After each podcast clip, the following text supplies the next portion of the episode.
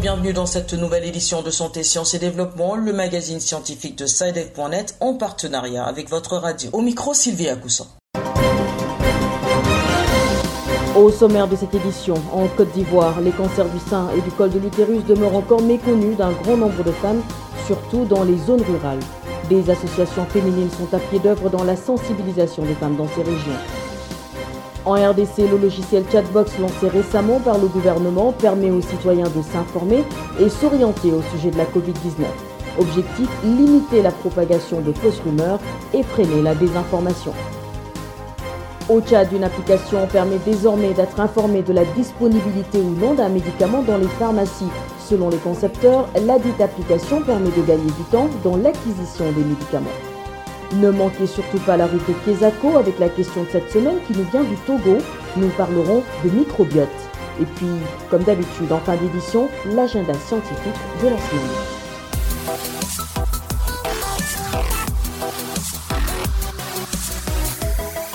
En Côte d'Ivoire, le cancer aussi bien du sein que du col de l'utérus est encore méconnu de la majorité des femmes, notamment dans les zones rurales. Face aux dégâts humains causés par la maladie, une fêtière d'association féminine, la Maison de la Femme, a décidé de monter au créneau pour sensibiliser les femmes en milieu rural à la lutte contre les cancers parfois perçus comme résultant de pratiques occultes. Le reportage à Abidjan d'Issiaka.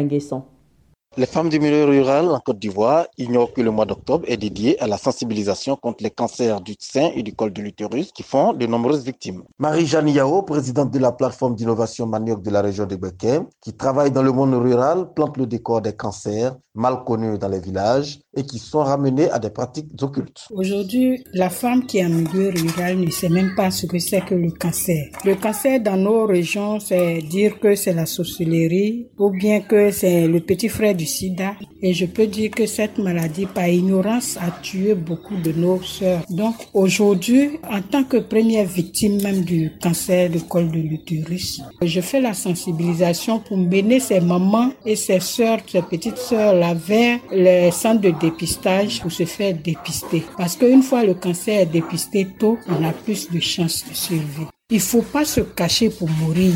Il faut sortir, dire voilà ce que j'ai montré et puis on vous conduit vers un centre de santé. Il n'y a plus de sujets tabous. C'est des sujets tabous qui nous tuent actuellement. C'est la maison de la femme à Boaké, la deuxième grande ville ivoirienne, qui a amené Marie-Jeanne Yao à s'engager dans la lutte contre les cancers. Sa présidente, Yao Alimata, qui vient de perdre sa troisième sœur des suites d'un cancer, trouve la force d'expliquer son engagement. Je suis de la santé et malheureusement j'ai perdu mes aînés suite à des cancers, soit du col de l'utérus, soit du sein. Et ça a été vraiment un coup difficile pour moi. Il y a certaines patientes que je recevais qui présentaient ces signes-là. Je me suis dit pourquoi ne pas déjà sensibiliser les femmes à l'existence du cancer? Petit à petit, nous avons trouvé que les femmes étaient effectivement réceptives. Elles étaient curieuses de savoir. C'était un problème de coût. Comment on le fait? Est-ce qu'on pourra le prix ainsi de suite? Donc, on a commencé à travailler dans ce cadre-là pour pouvoir donner un résultat où on peut avoir un dépistage gratuit. 450 000 cas de cancer de col de l'utérus et 2500 nouveaux cas du cancer du sein sont chaque année détectés en Côte d'Ivoire, avec un taux de mortalité pour le cancer du sein estimé à 75% et à peine 20% de femmes font une consultation précoce. Ici à Kanguessan, Abidjan Santé, Sciences et Développement. En RDC, le ministère de la Santé a lancé à la mi-octobre un logiciel robot permettant aux citoyens congolais d'avoir réponse aux questions habituelles ou d'orientation en rapport avec la COVID-19. L'objectif de Chatbox, c'est le nom de cette application, est de réduire la propagation des fausses rumeurs et mettre fin à la désinformation. Les détails avec Bertrand Mayumbo à Kinshasa. En République démocratique du Congo, un chatbot a été créé par le ministère de la Santé pour lutter contre le fausses rumeurs et la désinformation. Le chatbot n'est rien d'autre qu'un logiciel robot pouvant dialoguer avec un individu ou consommateur par les canaux d'un service de conversation automatisé.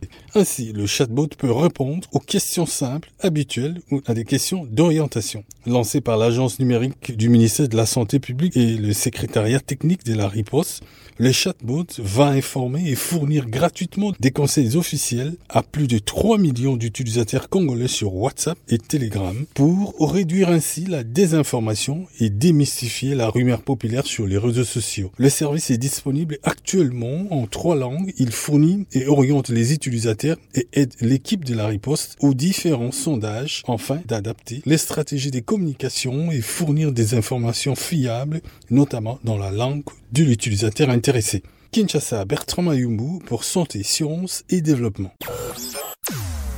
Au Tchad, l'application en vogue actuellement en matière de santé est dénommée Afeani, qui signifie Ma Santé en arabe local. C'est une application de recherche de médicaments. Elle a été initiée et conçue par Nubadoum Kosmala, interne en médecine, et Christo Rwando, ingénieur en informatique. Cette application permet aux patients de gagner du temps dans la recherche de leur traitement et l'un de ses concepteurs, Christo Rwando, en parle dans cette interview réalisée par Victoria Remaji, Anjamena. Bonjour Monsieur Ndo, parlez-nous de votre application Afianai.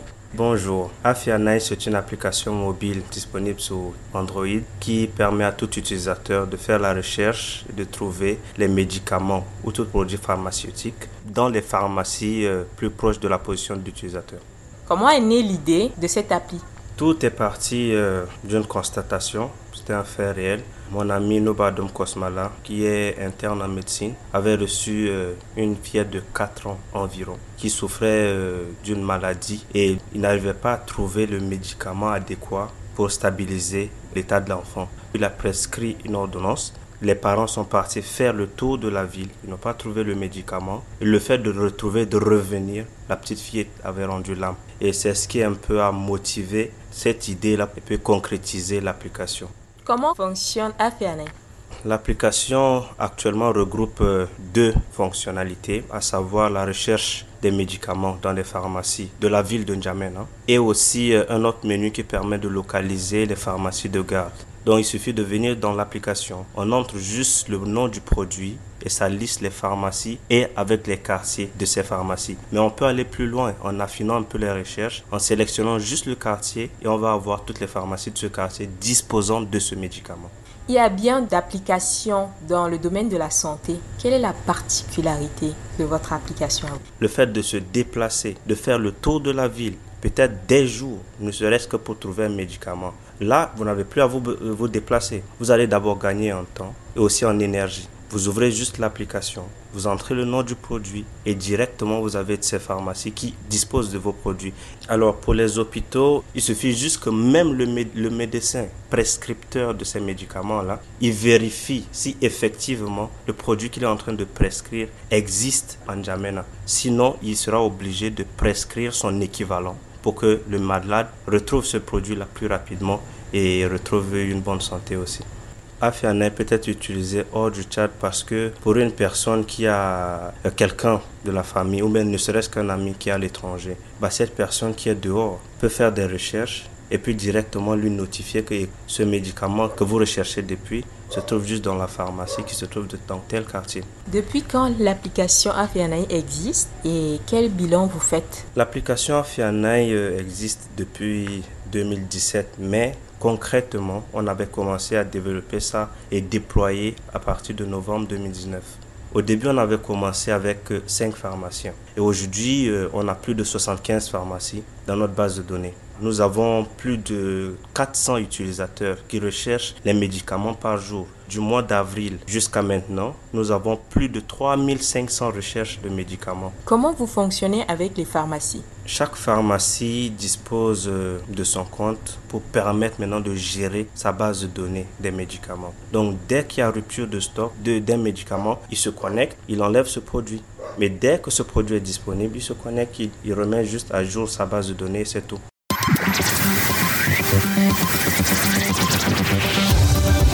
Qu'est-ce que c'est? Vos questions à la rédaction, les réponses de nos experts. La question de la semaine nous vient d'une auditrice du Togo qui voudrait en savoir plus sur les microbiotes. Nous l'écoutons. Bonjour Saïdev, je m'appelle Etona, je vous appelle de Lomé au Togo. Ma question porte sur un mot que j'entends de plus en plus souvent sur les médias. Il s'agit de microbiote. Il est même parfois utilisé au pluriel. Alors je voudrais d'abord savoir ce qu'on entend exactement par microbiote et s'il en existe plusieurs types. Merci. Retrouvons à Lomé notre correspondant Antoine Afanou. Bonjour Antoine. Bonjour Sylvie, bonjour à tous. Vous êtes notre correspondant au Togo et vous avez certainement déjà entendu parler de microbiote. Oui, Sylvie, entre conseils diététiques et troubles digestifs, le microbiote intestinal est très vite évoqué. C'est d'ailleurs celui dont on parle le plus. Et étonnamment raison, il existe plusieurs microbiotes, car au-delà des microbiotes humains, les animaux et les végétaux ont également leur microbiote. Alors dites-nous, à quoi servent-ils exactement les microbiotes humains? Eh bien, ces ensembles de micro-organismes jouent un rôle essentiel dans le corps humain, comme le précise d'ailleurs le docteur Lidao Bawe, infectiologue au centre hospitalier universitaire de Lomé. Quand on parle de microbiote dans notre organisme, c'est des bactéries qui, au lieu d'être pathogènes, nous protègent plutôt. Donc le microbiote, il faut le dire, rentre dans notre système immunitaire. On a un microbiote au niveau intestinal, digestif, on a un microbiote au niveau vaginal chez la femme, ainsi de suite. Alors, si on prend essentiellement le microbiote euh, digestif et par exemple vaginal chez la femme, au niveau digestif, pour protéger ce microbiote, c'est essentiellement une hygiène de vie ou bien des mesures hygiéno-diététiques et une alimentation saine parce que lorsque on prend un aliment qui est contaminé, si le microbiote est dépassé, évidemment, la maladie va arriver. Donc, il faut d'abord une bonne hygiène alimentaire. Et maintenant, lorsqu'on prend des antibiotiques qui ne sont pas prescrits par le personnel de santé, on va détruire notre microbiote. Donc, surtout pas d'automédication, Sylvie, en ce qui concerne le microbiote vaginal il faut surtout éviter les toilettes intimes à base de produits contenant des désinfectants chimiques qui détruisent les bactéries censées défendre ce milieu. On distingue aussi, pour finir, le microbiote buccal dans la bouche ou encore le microbiote cutané. Et oui, notre peau est également recouverte de bactéries, environ 1 million par centimètre carré de peau. Vous imaginez? Merci Antoine. Je rappelle que vous étiez en ligne de Lomé au Togo. Si vous aussi souhaitez nous adresser une question, une seule chose à faire, appelez, écrivez ou laissez un message vocal au numéro WhatsApp suivant, le plus 221 78 476 87 80. Je répète, le plus 221 78 476 87 80. Votre question, vous pouvez aussi nous la poser par email à l'adresse suivante podcast@sidev.net. Podcast s'écrit P O D C A S T et SciDev s'écrit S-C-I-D-E-V. Je répète, podcast.sidev.net. Vos questions et commentaires sont attendus à ces différentes adresses à tout moment de la journée. L'agenda. C'est l'heure de notre rendez-vous hebdomadaire avec Bilal Taïrou pour l'agenda scientifique de la semaine. Bonjour Bilal. Bonjour Sylvie, bonjour chers auditeurs. Alors, qu'avez-vous à nous proposer cette semaine? Alors à l'agenda cette semaine, notons que dans un premier temps, il est prévu du 2 au 6 novembre 2020 une formation en ligne organisée par l'International Forest and Environmental Development autour de la gestion efficace des aires protégées. Ce cours permettra aux participants de maîtriser les outils et techniques de planification et de gestion efficace des aires protégées en vue d'améliorer significativement leur contribution à la conservation de la diversité biologique et à l'amélioration des conditions de vie des populations riveraines. Les inscriptions sont ouvertes jusqu'à fin octobre et pour ce faire, il suffit d'envoyer un mail à l'adresse regis20.ifed.gmail.com. J'appelle R-E-G-I-S 20.ifed.gmail.com. Le second événement marqué à l'agenda cette semaine, eh bien, c'est la conférence mondiale sur les approches de gestion de l'eau résiliente au climat qui démarrera aussi le 2 novembre. C'est une conférence de trois jours à inscrire à l'actif de l'UNESCO. Elle se tient en prélude de la COP 26 et son objectif est de renforcer les capacités autour de nouvelles approches, de répondre aux risques climatiques dans tous les secteurs et d'évaluer leur vaste potentiel dans les politiques climatiques mondiales et les programmes de développement durable. Elle est prévue se tenir au siège de l'UNESCO à Paris. Voilà Sylvie, ce sera tout pour cette semaine. Merci Bilal. Voilà, c'est la fin de cette émission de Santé, Sciences et Développement. Chers auditeurs, merci à vous de l'avoir suivi. Prochain rendez-vous semaine prochaine. D'ici là, portez-vous bien. Cette émission est disponible en podcast sur le site sidev.net/fr. Cette émission est réalisée avec le soutien de Welcome, une organisation britannique qui a pour mission de renforcer la santé dans le monde en aidant à l'éclosion d'idées innovantes.